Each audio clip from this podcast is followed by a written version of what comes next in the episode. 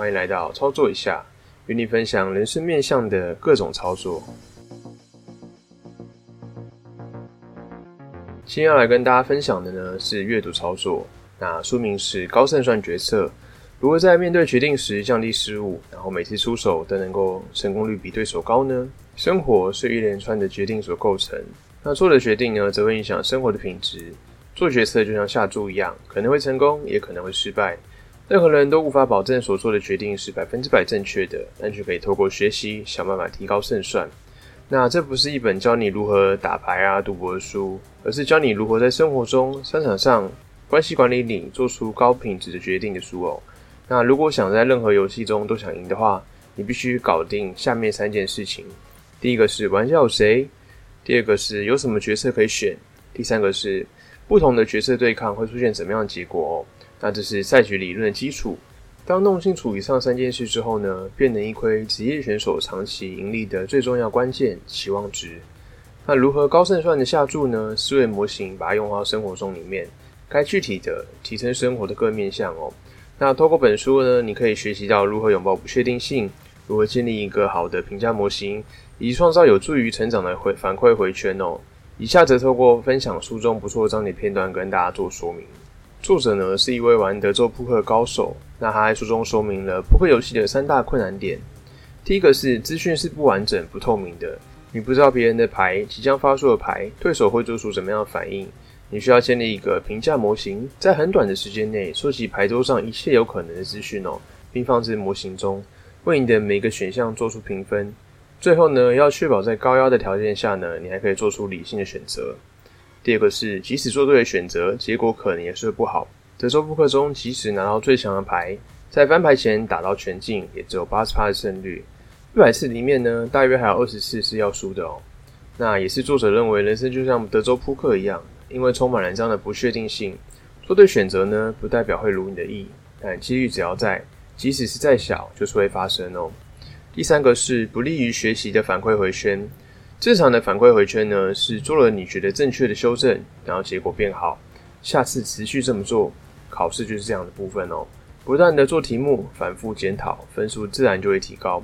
但是扑克的回圈是，你做了你觉得正确的修正，那短期呢可能受运气的影响，然后你可能会满头问号。有时候呢你做了修正，但因为短期结果不支持，让人不敢再继续下去哦。那有时呢则会更惨。明明做错了，但短期的结果却因为运气好，赢了好大一笔，导致呢你可能整个观念都歪掉还不知道哦。就这样持续的走下去，那通常呢会在未来跌更大一跤。这种反馈的回圈呢，会让进步变得难上加难哦。那书中提到一点是后见之明偏误，得知结果后呢，将之视为不可避免的事情。当我们说哦早知道那件事情会发生就好了，然后呢就陷入了后见之明偏误。一个人呢，只要能够清醒冷静，都不会认为酒驾安全返家就代表酒驾是好事或技术高超哦。那这是依依据呢这项幸运的结果而改变未来决策哦，不仅相当危险，也是前所未闻。那大家如果有开车的话呢，千万不要去喝酒哦，那以免造成的这种幸运以外的这种事情发生哦。那还有提到一点就是，多数的决策呢都是靠反射的思维。人脑演化时呢，会营造这个确定性和秩序的感觉。当我们发现生命呢被运气所主导时，总会觉得很不安哦。大家都知道运气的存在，却不愿意承认自己即使费尽心思，也无法改变如愿以偿的事实。我们情愿把世界呢想象成有条理、不被随机性覆盖的一切，可以完全预料事态的发展哦。那过去的人类呢，不断寻找确定性，然后得以生存自心。然而呢，世界总充满着不确定性，这种行为呢，很可能严重妨碍决策。当我们依据结果回顾历史哦，试图去找出其中可能发生的原因呢，就很容易掉入这种认知的陷阱哦。而大家都知道，当我们在玩牌的时候呢，因为刚刚提到的那种资讯不对称，那可能会影响到我们决策判断哦。这边就以简单这种掷硬币的这个例子来跟大家做分享。假如有人问掷硬币时连续掷出四个人头的几率有多大哦？那这个问题呢？你想一想，应该很容易回答啊！只要计算连续抛四次硬币，人头几率跟数字对半，大概就是二分之一乘以四次哦。那大概就是六点二五的几率嘛，对不对？但是问题是呢，我们对硬币或持硬币的人并不了解，就推论出这个答案。我们并不知道这是双面、三面或者四面的硬币，还是说双面的硬币会不会可能是两面都是人头，或是硬币呢正反都是人头与字？那硬币会不会被设计的比较容易，或是比较不容易出现另外一边？又或是呢，掷硬币的人可能是魔术师，所以可能影响这种抛掷的结果哦。虽然问题并不完整，我们可以却回答的如此自然哦，好像自己检查过硬币并知道一切似的。如果呢，先把这个硬币掷一万次，我们有这个足够样本数呢，我们可以稍微推算这个硬币是不是正常的，有没有被动过手脚。但如果只有掷四次的话，根本不足以确认这个硬币的情况哦。当我们从人生经历取得教训的时候，也会犯相同的错误。毕竟人生太短，能体验的事情不多，无法从个人经验里呢收集足够的资料。然后，并此轻松的判断这种决策品质哦。如果有人问你，你抛一个硬币试试的话，出现人头几率有多少？这时候你应该回答：我不确定。再是关于失败的痛苦，对很多人来说，失败的痛苦呢，通常会比获胜的喜悦强大两倍哦。然后，因此呢，就像在玩二十一点的时候，你赢一百美元的快乐呢，等同于输五十美元的痛苦哦。那做对事就像赢钱，做错事就像输钱。所以每失败一次呢，你必须成功两次来弥补你这个失败的痛苦哦。那或许呢，大家都有这样的经验：遇到一件开心的事情呢，你可能会开心个几小时甚至几天；但真的遇到一件难过事情的时候呢，你可能会因此难过了好几天，甚至好几个月。那也印证了书中的道理哦。书中我分享到一个概念，我自己还蛮喜欢的。那意思是，人越聪明呢，那偏见盲点就会越深哦。那大家普遍认为呢，一个人越聪明，越不容易被新闻或假消息所蒙蔽。毕竟聪明人更能分析、评估有效资讯来源，不是吗？而所谓的聪明，就是善于处理讯息、解析论点的品质和来源的可信度。因此呢，照理来说，聪明人应该能够察觉到动机推理的问题，然后并能抵挡更多的诱惑或其他事情哦。然而，令人讶异的是，聪明人呢，其实会抱着更深的偏见哦。那不妨可以从另外一个直观的角度来做解释。一个人如果越聪明，那越能够支持自己的信念跟可信度的理论哦，将数据合理化和架构化，用用来呢迎合自己本身的论点或观念。毕竟在政治领域接待会中发表言论的人呢，通常都会更聪明。而人人都有盲点，无法看见自己的偏见。惊人的是，人如果越聪明的话，偏见盲点越深。无法呢轻易的克服偏见，反而更容易产生这个偏见的影响哦。那我们如何将这种我们判断事情的结果呢归因于运气面或是技巧面呢？那书中分享一个判断方式哦。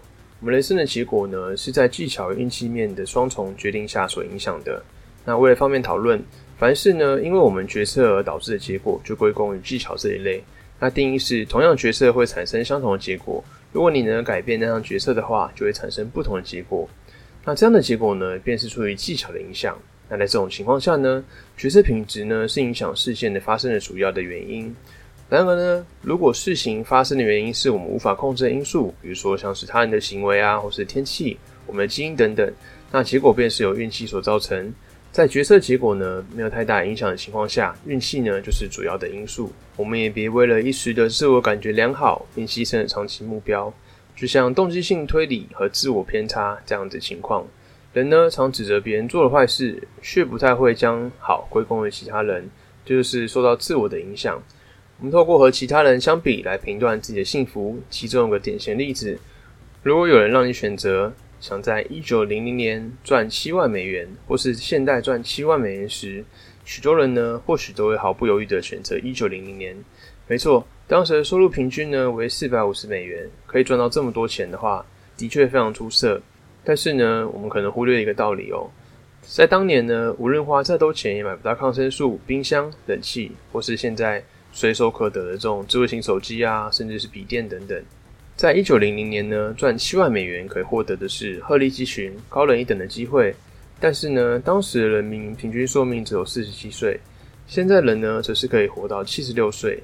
那并且呢，还可以握一台电脑，但人们呢，宁愿选择回到过去，改变呢，让自己呢，自我良好的习性，逐渐变得以更理性的方式去归因结果，并能够同情他人。